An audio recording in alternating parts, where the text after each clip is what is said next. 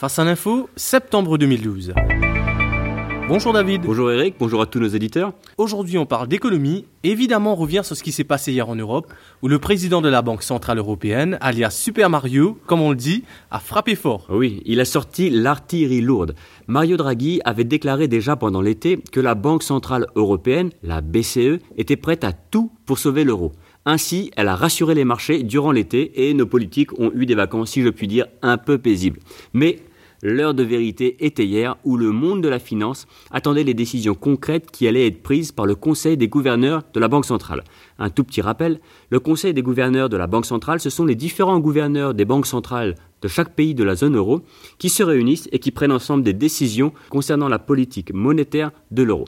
Mais peut-être avant d'expliquer ce qui s'est passé hier, une petite mise en contexte s'impose. Tout à fait.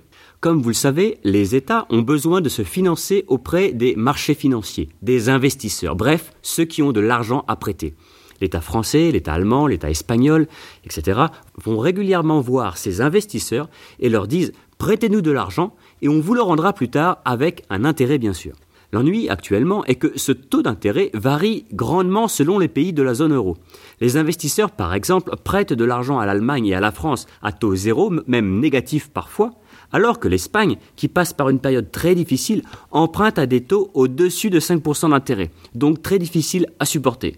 Résultat, pour certains pays comme la France et l'Allemagne, ça ne leur coûte rien de se financer, alors que l'Italie et l'Espagne, lorsqu'elles se financent, se ruinent à cause de ces taux d'intérêt. Alors dites-moi, pourquoi ce traitement de faveur pour certains et pas pour d'autres? Eh bien, tout dépend de l'analyse des investisseurs. Si la France et l'Allemagne aujourd'hui empruntent à des taux très bas, c'est que les investisseurs pensent que ces pays pourront rembourser et facilement. Donc, ils n'ont pas peur, ils n'ont pas de crainte et donc les taux d'intérêt sont bas.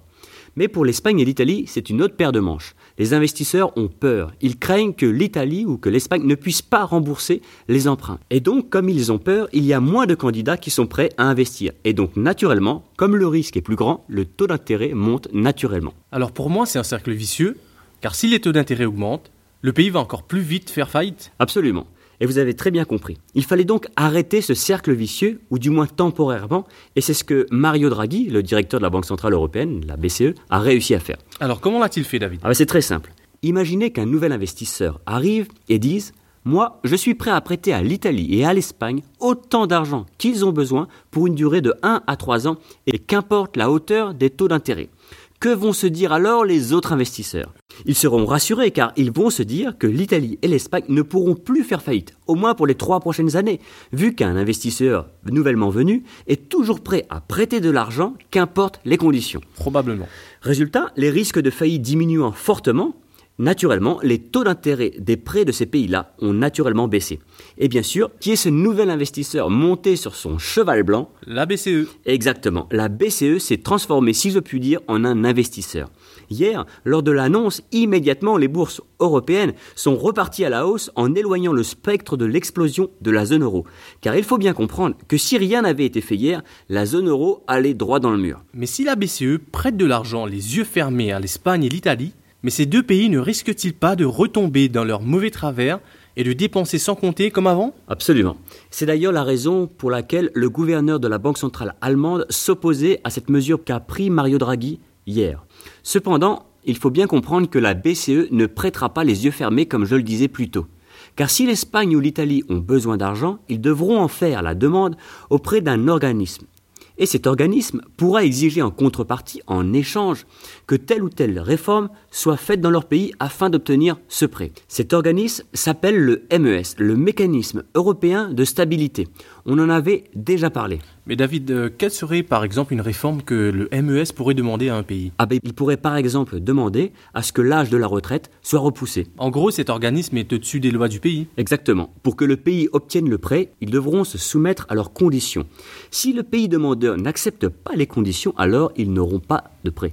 Ce qui est incroyable dans cette histoire est que les dirigeants de cet organisme, le MES, premièrement ne sont pas démocratiquement élus, ce sont des fonctionnaires de l'Union européenne et ils décideront de la politique budgétaire du pays demandeur. N'est-ce pas incroyable? Surprenant, effectivement. Allez David, le mot de la fin. Depuis hier, les taux d'intérêt des emprunts italiens et espagnols sont descendus considérablement. Ces pays bénéficieront de l'aide de la Banque centrale européenne s'ils le demandent, car encore faut-il qu'ils le demandent. Mais ont-ils vraiment le choix?